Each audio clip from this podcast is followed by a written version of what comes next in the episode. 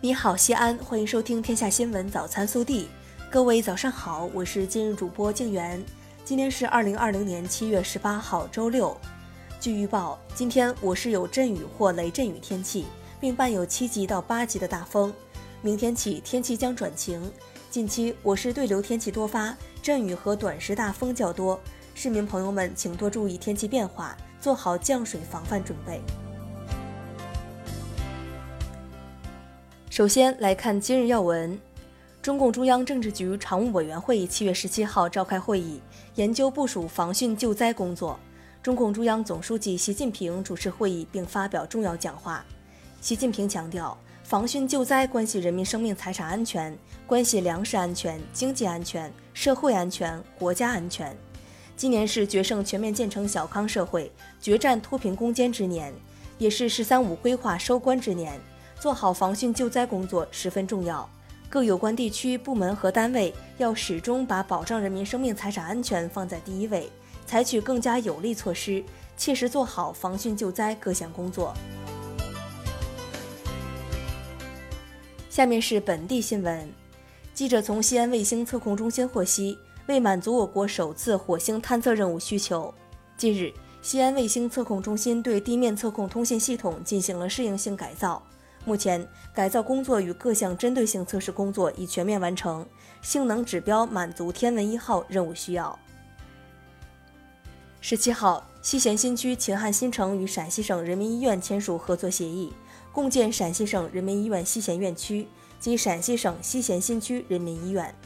陕西省人民医院西咸院区位于秦汉新城，目前约百分之七十主体已封顶，二次结构安装、内外装饰工程已启动。年底全面封顶，计划二零二一年底建成，二零二二年投入运营。记者从西安公路管理局获悉，十七号幺零七省道 K 幺五零加九零三涝峪河大桥桥面经过洒水清扫，提前十五天解除桥面的交通管制，标志着桥面实现全幅贯通。记者十七号从国家统计局陕西调查总队获悉，经国家统计局核定。二零二零年上半年，陕西居民人均可支配收入一万两千七百八十二元，全国一万五千六百六十六元，同比名义增长百分之四点二。近日，汉中留坝县桑园国家自然保护区首次利用红外相机拍摄到了野生金丝猴的身影，这是留坝县继发现大熊猫、羚牛、朱鹮后首次发现金丝猴，秦岭四宝齐聚留坝，也凸显了留坝优质的生态资源。下面是国内新闻，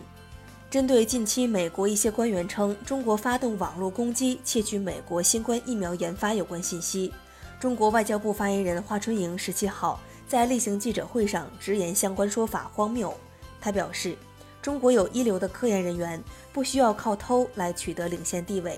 冷战色彩的对抗性思维只会毒化合作环境，无助于网络空间的和平与安全。据文旅部官网消息，十七号晚，文旅部办公厅印发关于统筹做好乡村旅游常态化疫情防控和加快市场复苏有关工作的通知。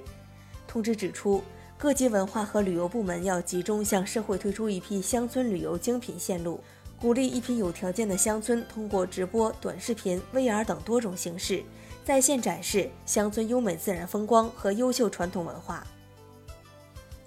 十七号上午。长征五号遥四运载火箭在中国文昌航天发射场完成技术区总装测试工作后，垂直转运至发射区，计划于七月下旬到八月上旬择机实施我国首次火星探测任务——行星探测工程“天文一号”任务。近日，国家发展改革委、生态环境部、工业和信息化部等九部门联合印发《关于扎实推进塑料污染治理工作的通知》。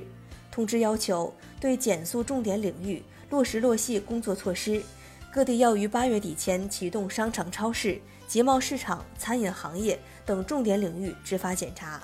中央有关部门将于年底前组织联合专项行动进行督导检查。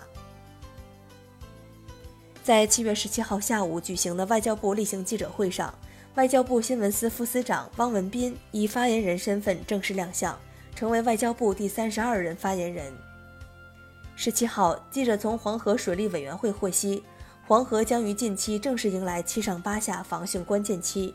当前，长江和太湖流域防汛形势依然严峻，预计后期雨带将会北抬，黄河中游、淮河等河流可能发生区域性较大洪水，北方河流防汛将成为下一阶段重点。近日，浙江省温州市中级人民法院一审。浙江省高级人民法院二审的被告人林建夏故意杀人一案，经最高人民法院依法核准死刑。十七号下午，林建夏被执行死刑。二零一八年九月十九号下午，林建夏的女儿林某某与同学被害人叶某某（暮年九岁）发生小摩擦。次日下午，林建夏得知叶某某未公开道歉，心生杀害叶某某之念。同月二十一号下午，林建夏携带事先准备的刀具。来到叶某某所在的瑞安某小学教室，将其带至男厕所内残忍杀害。今年五月起，南京某小区连续丢失外卖。近日，嫌疑人周某终于落网，有据可查的盗窃外卖行为已有十多次。周某称，自以为偷外卖无人追究，就成了习惯。周某是某知名大学本科生，正在备战考研。为了他的学业，他的三个兄妹都辍学了。目前，周某已被刑拘。十七号，江西永修县三角乡的一处救援现场迎来了一对小学生，他们在老师带领下搬来各种物资。班主任介绍，他们捐赠的物资都是家长们筹款购买的。听说要给救援队送东西，孩子们都抢着要来。小朋友们说自己一直被消防员叔叔保护，这个时候也要来感谢一下。